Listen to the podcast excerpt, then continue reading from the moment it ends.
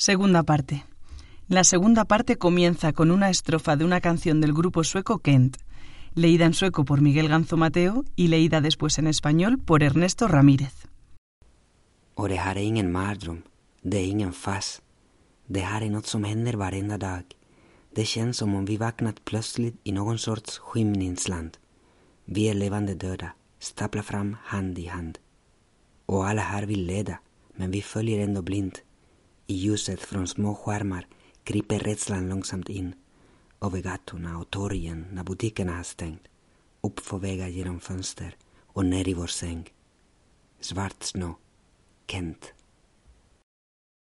Y esto no es ninguna pesadilla, no es ninguna fase. Esto es algo que ocurre cada día. Sentir que de repente nos hemos despertado en una tierra de atardeceres.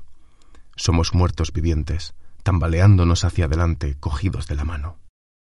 Y aquí todos quieren ser líderes, pero seguimos ciegamente, y a través de las luces de las pequeñas pantallas se nos mete el miedo. Recorre las calles y la plaza cuando las tiendas ya han cerrado. Sube por las paredes, atraviesa la ventana y entra en nuestra cama. Nieve negra. Kent. 21. Martes 23 de septiembre. No sé ni el tiempo que ha pasado desde la última grabación. Dos semanas, tres. En una de las últimas grabaciones conté el primer recuerdo vivido que tuve, el de aquella mañana de tormenta en casa de mis abuelos en Sobradillo, cuando le cayó un rayo a Torrija, la perra del tío Darío. El primero de esos recuerdos y durante unos cuantos días el único. Y ya casi había tirado la toalla y pensaba que no tendría más recuerdos así, cuando conseguí evocar un segundo recuerdo. Y reviví, punto por punto, un domingo por la tarde en casa con Marcos. Aquello me abrió la lata de la memoria, y desde entonces he tenido lo menos diez o doce recuerdos. Lo único que me da rabia es no haber ido grabándolos, y todo por la dichosa grabadora, que no sé por qué, pero de repente no cargaba al conectarla al cargador, y la he tenido sin batería todo este tiempo. Se lo comenté a Gunnar y me dijo que cuando quisiese podíamos llevar la grabadora y el cargador a la tienda de electrónica que hay en el centro de Jokmok.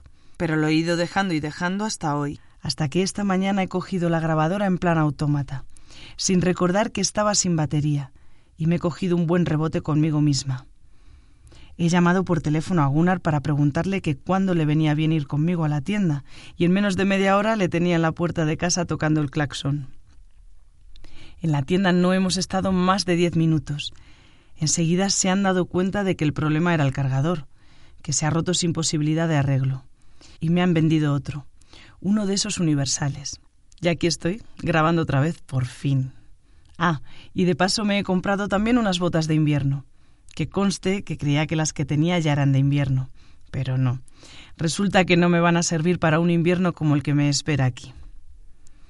El domingo vino de visita Rebeca con Gunnar y fuimos a dar un paseo. Gunnar no. Él se quedó en la mecedora leyendo el periódico. Como había estado lloviendo toda la noche del sábado y los caminos se llenan de barro, decidí ponerme las botas de invierno. En principio impermeables y calentitas.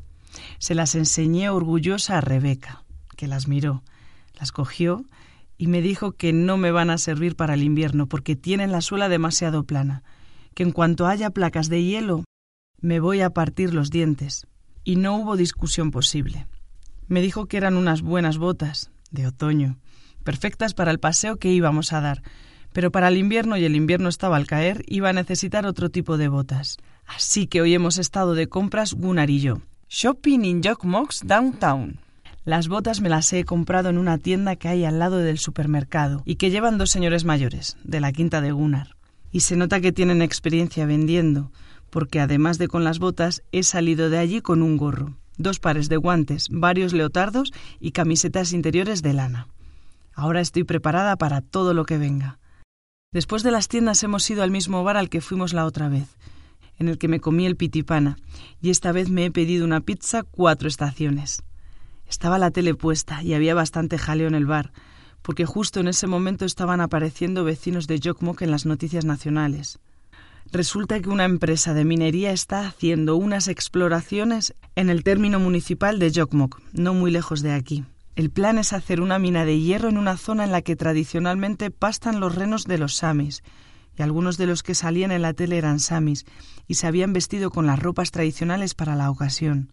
Lo de las prospecciones mineras y las protestas en contra llevaba en marcha desde hace ya un par de años, y las imágenes que se veían en televisión eran del año pasado, cuando unos vecinos de Jokkmokk viajaron en autobús a Estocolmo y se instalaron un par de días en el parque en el centro de la ciudad con las tiendas de campaña tradicionales de los samis, que no sé si es correcto llamarlas tiendas de campaña, porque no son de ir de acampada, sino de vivir dentro todo el año, o al menos así lo hacían antiguamente. Pusieron las tiendas de campaña en el centro de Estocolmo, y solo faltaban allí los renos, que son el motivo principal de la discordia los renos y la naturaleza de los alrededores, el agua del río, que podría contaminarse de manera irreversible. Esas protestas en Estocolmo fueron hace más o menos un año. Pero si han pasado las imágenes ahora en la televisión, es porque han dado la noticia de que el gobierno regional ha dado una respuesta negativa al informe que ha recibido de la empresa minera. La opinión del gobierno regional no es vinculante, pero se sospecha que tendrá bastante peso en la decisión definitiva que tomen los responsables de minería a nivel nacional. Lo que está en juego es que le den permiso o no a la empresa de minería para seguir adelante con el proyecto. Ya se han hecho algunas prospecciones y por eso empezaron las protestas. Pero hasta ahora las prospecciones han sido nada más que preliminares, para hacerse una idea del potencial de la mina y recopilar todos los detalles necesarios para empezar en serio con la explotación. Al parecer, lo más problemático en el proyecto, según la respuesta del Gobierno regional, no es la mina en sí, sino las vías de transporte que tendrían que abrir para poder trasladar el material extraído. Se necesitarían caminos y carreteras en zonas que hasta ahora son reserva natural, zonas en las que tradicionalmente han pastado los renos de los samis. De todo esto me he enterado a posteriori. Al terminar de comer e ir hacia casa en coche con Gunnar, que me lo ha explicado con calma.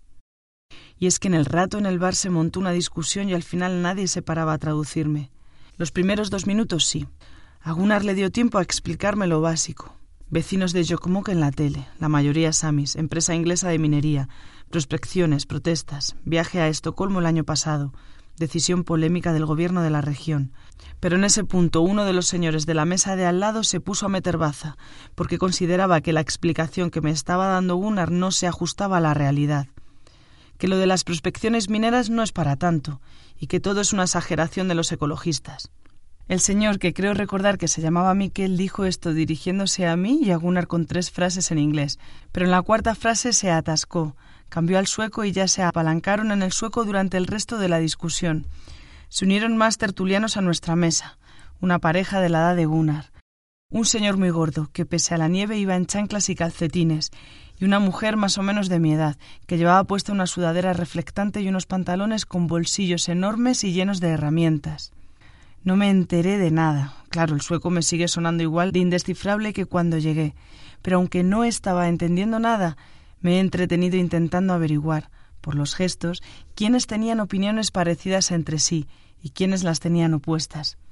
Y bueno, tengo mis teorías, aunque al final he acabado desconectando y me he puesto a pensar en mis cosas, empezando por el propio hecho de estar sentada en esa mesa escuchando una discusión incomprensible.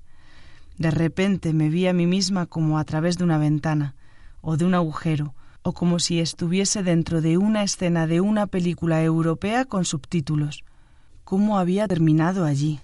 En una mesa de un bar de Jokkmokk, rodeada de suecos discutiendo sobre prospecciones mineras y zonas de pasto de los renos. Eso, ¿cómo he terminado aquí?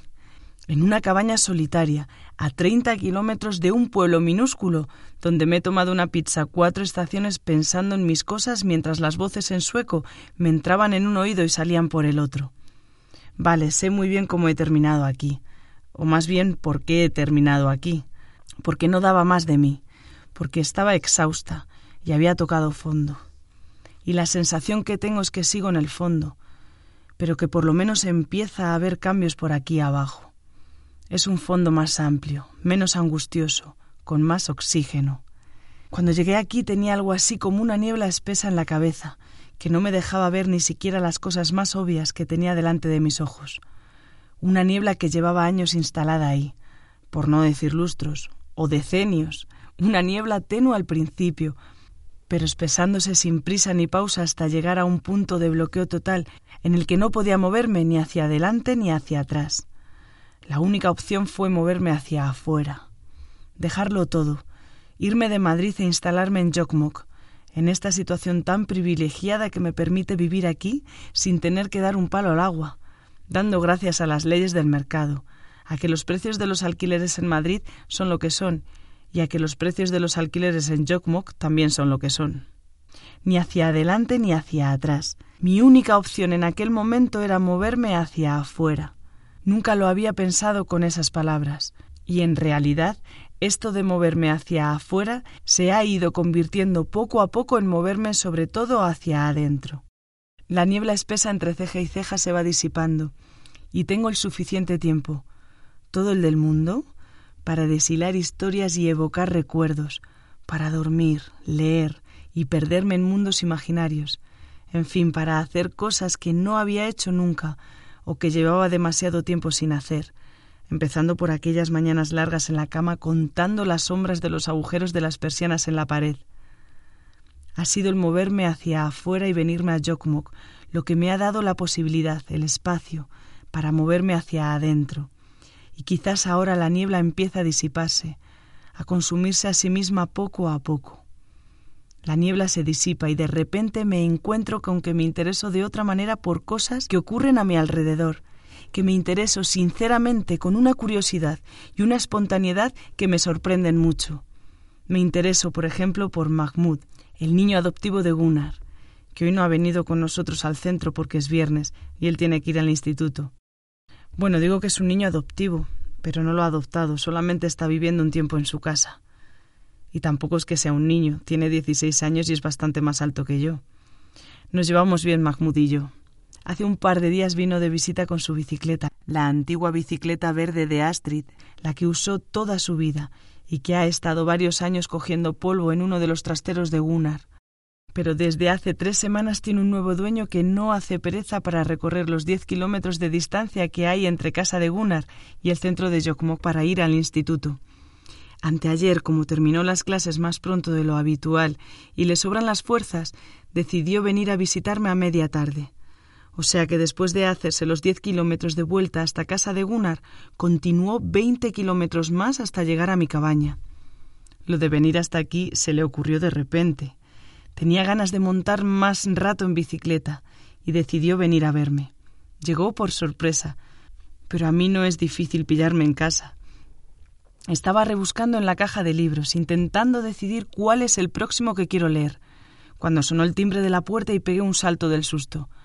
Al abrir la puerta, le vi con una sonrisa de oreja a oreja, con el casco debajo de un brazo y sujetando la bicicleta con el otro. La dejó apoyada en la pared de la cabaña y pasamos dentro.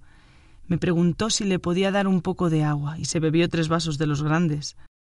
Después puse una cafetera, saqué el pan, el queso y el pepino, las galletas y los bollitos de canela y nos pusimos a merendar.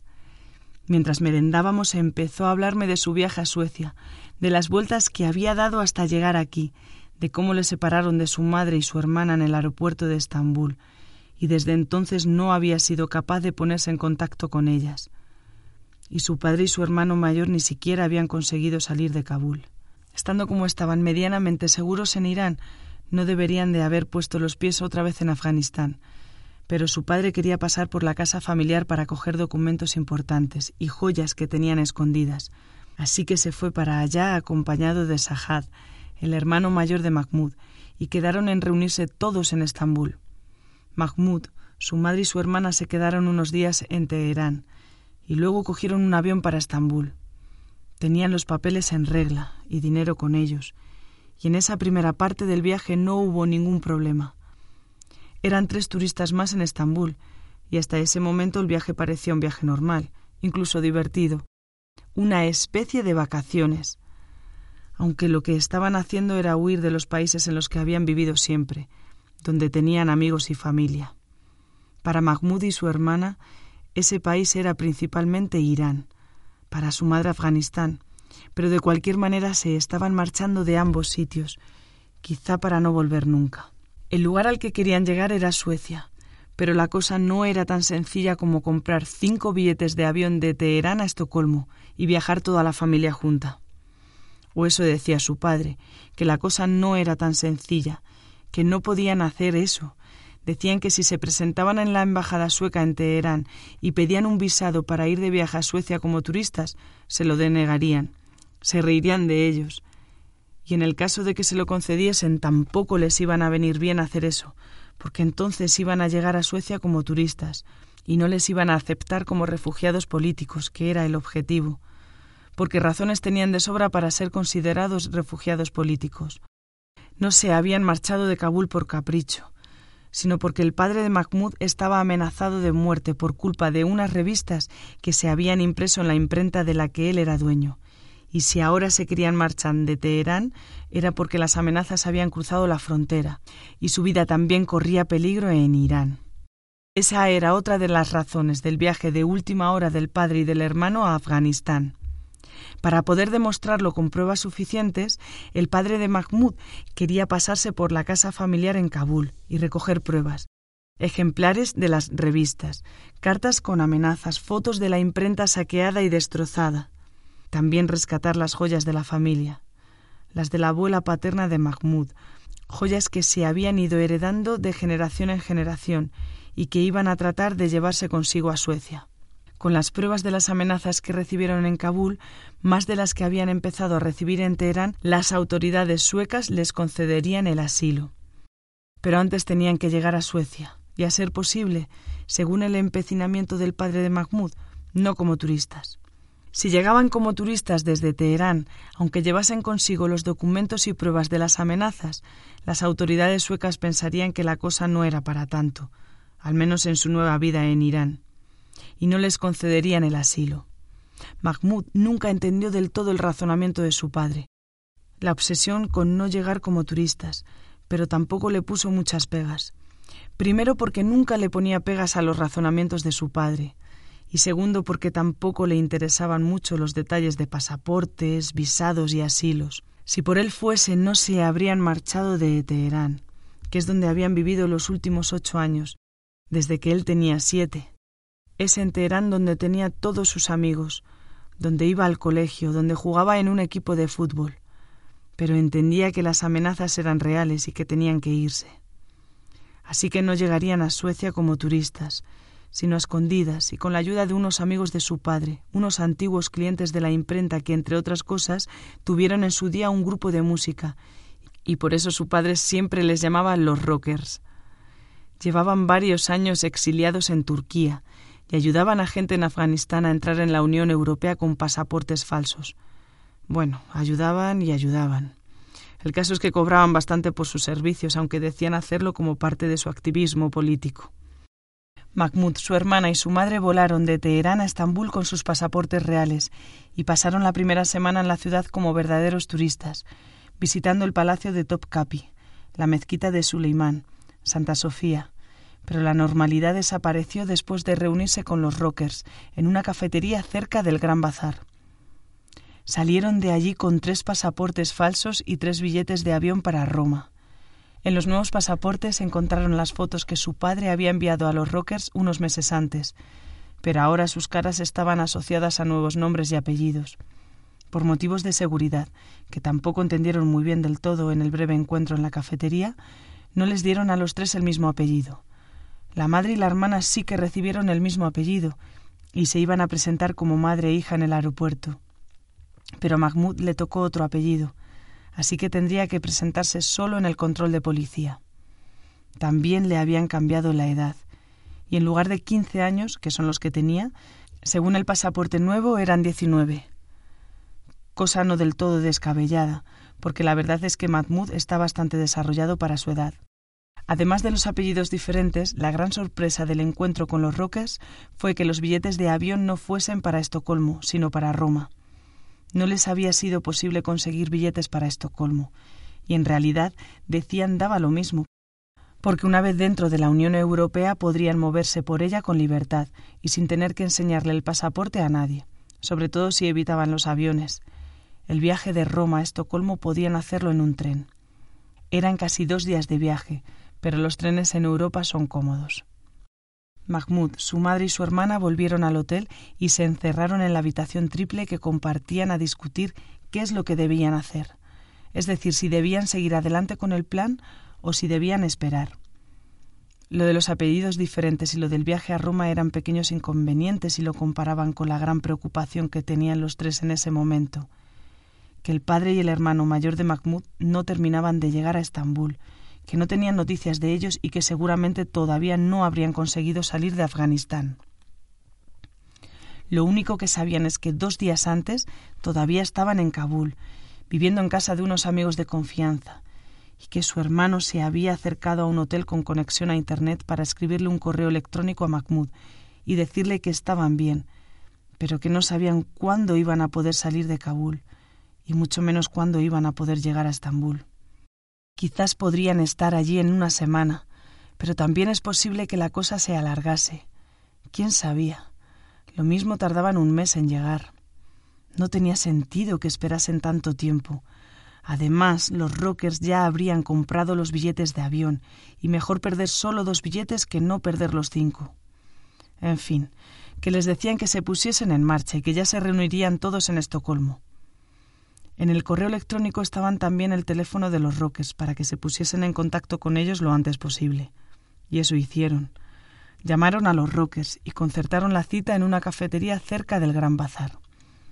Allí recibieron los billetes, hablaron de los viejos tiempos en Kabul, se tomaron un té y sobre todo se tranquilizaron bastante, porque los Rockers estaban muy relajados y parecían muy seguros de lo que hacían y compartían la opinión del padre y el hermano de que lo mejor es que se fuesen para Europa lo antes posible, ya que se reunirían todos en Estocolmo. Pero esa tranquilidad había desaparecido. Ahora estaban solos en la habitación del hotel, y todo eran inseguridades. No tenían mucho tiempo para pensar y decidirse. Los billetes para Roma eran para dentro de tres días, y aunque en tres días les dio tiempo para cambiar de opinión unas cuantas veces, al final pesaron mucho las palabras del padre y del hermano mayor y las de los Rockers. Todos los que habían organizado y planeado este viaje les decían que tenían que ponerse en marcha y coger ese avión. Ellos dudaban, Mahmoud en particular dudaba mucho, pero no estaba acostumbrado a llevar la contraria a las decisiones de su padre, sobre todo cuando se trataba de decisiones importantes. Así que cuando llegó el día del viaje, hicieron lo que se esperaba de ellos, ponerse en marcha. Fueron al aeropuerto de Estambul y se separaron antes de pasar por el control policial. Mahmoud lo haría primero, y cinco minutos después irían su madre y su hermana. Luego se reunirían en la zona de embarque. Pero eso nunca sucedió. Mahmoud no sabe qué pasó. Seguramente descubrieron que sus pasaportes eran falsos en el control policial. El caso es que no aparecieron por la zona de embarque ¿Y qué hacen en Turquía con la gente que intenta viajar con pasaportes falsos? ¿Los llevan a la cárcel? ¿Será posible que su hermana y su madre estén en una cárcel de Estambul desde entonces? Pero su hermana es demasiado pequeña para estar en una cárcel, tan solo tiene doce años. ¿Y los rockers? ¿Habrán recibido ayuda de ellos? Mahmoud no se quedó con el teléfono de los rockers, lo tenía apuntado su madre. Y ni su madre ni su hermana responden al teléfono, no ha recibido noticias de ellas desde entonces, y tampoco de su padre o de su hermano. Aquel día en el aeropuerto de Estambul empezó su otra vida. Esta vida nueva en la que tiene que arreglárselas él solo y en la que todo es complicado. Aunque últimamente le vayan mejor las cosas y esté muy contento de vivir con el abuelo Gunnar, que es como él le llama. Pero algunos momentos han sido duros, muy duros, como los primeros días en Italia, tan duros que todavía no es capaz de hablar de ello. Me contó todo esto mientras merendábamos, y dejó su relato parado ahí, en el momento en el que se quedó solo en el aeropuerto. No le apetecía hablar de los días en Italia, y además se estaba empezando a hacer tarde y quería que le diese tiempo a volver a casa de Gunnar en bicicleta antes de que se hiciese de noche. Podíamos haber llamado a Gunnar por teléfono y que viniese a buscarle con el coche, pero Mahmoud quería volver en bicicleta. Quería probar un camino diferente al que había usado para venir hasta casa. En las tres semanas que lleva viviendo en casa de Gunnar, ya se conoce la zona mucho mejor que yo, y parece que está contento viviendo allí. La idea es que alguna familia de la zona con hijos de su edad le acoja para que viva con ellos, pero mientras aparece o no aparece esa familia, Está a gusto en casa de Gunnar. Sigue yendo al psicólogo una vez por semana para desenredar la madeja del trauma que le causa los ataques de pánico. Y Gunnar ya le ha dicho que se puede quedar el tiempo que quiera en su casa. Cuando Mahmoud se marchó, me quedé un buen rato sentada en la mesa de la cocina, mirando por la ventana y pensando. Igual que en las últimas semanas en el trabajo, cuando me quedaba con la mirada perdida en algún punto de las paredes del cubículo, y se me pasaba el tiempo sin darme cuenta. Solo que esta vez sí que pensaba de verdad. No solamente estaba ahí como un pasmarote, atontada y con una niebla espesa en la cabeza. Estaba pensando en Mahmoud, en las cosas que no se ha animado a contarme porque le han faltado fuerzas, en todo lo que habrá vivido a sus dieciséis años, en los paisajes de Afganistán y de Irán, tan distintos a estos que veo todos los días. No se me va de la cabeza la historia de la separación de la familia, el control en el aeropuerto de Estambul, el padre y el hermano que no consiguen salir de Kabul, la madre y la hermana que quizás estén en una cárcel en Turquía, o las habrán deportado a Afganistán. Y me doy cuenta de que no sé nada de cómo funcionan estas cosas. Pasaportes, visados, deportaciones, derecho de asilo, delitos migratorios. ¿Hay delitos migratorios? He estudiado derecho, pero hay que ver qué poco me cunde. No sé nada del tema, pero me interesa, quiero saber. Y eso ya es una novedad grande, yo interesándome por algo. Ni recuerdo cuándo fue la última vez.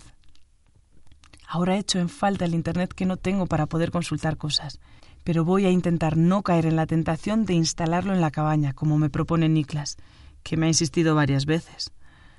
Pero quizás puedo usar algún ordenador en la biblioteca de Jokmok. La he visto esta mañana cuando hemos estado de compras, un edificio pequeño en la que ponía biblioteca, muy cerca de la tienda de los dos abuelillos donde me he comprado las botas de invierno. No, mejor no poner internet aquí, que estoy muy tranquila. Mis únicas fuentes de información son Gunnar, Raquel y Mahmoud, y Niklas, y los libros de la caja. Ya me he leído todos los de Asimov, los de las fundaciones y otros más que había suyos, uno sobre el universo, sobre la alta Edad Media, sobre los romanos, una guía de la Biblia, de todo. Me he acostumbrado a su forma de escribir y me da pereza cambiar de autor. Pero no me va a quedar otra porque no hay más libros suyos en la caja. Después de mucho dudar me he decidido por empezar a leerme uno de Antonio Machado. Mi única referencia de Machado es de la época del instituto y solo recuerdo lo del caminante no hay camino. Pero yo creía que nada más que escribía poesía y este libro que he encontrado parece más bien una novela o algo así. Se llama Juan de Mairena y ya está esperándome en la mesita de al lado de la mecedora. Solo me falta encender la chimenea. Voy a salir al porche por leña.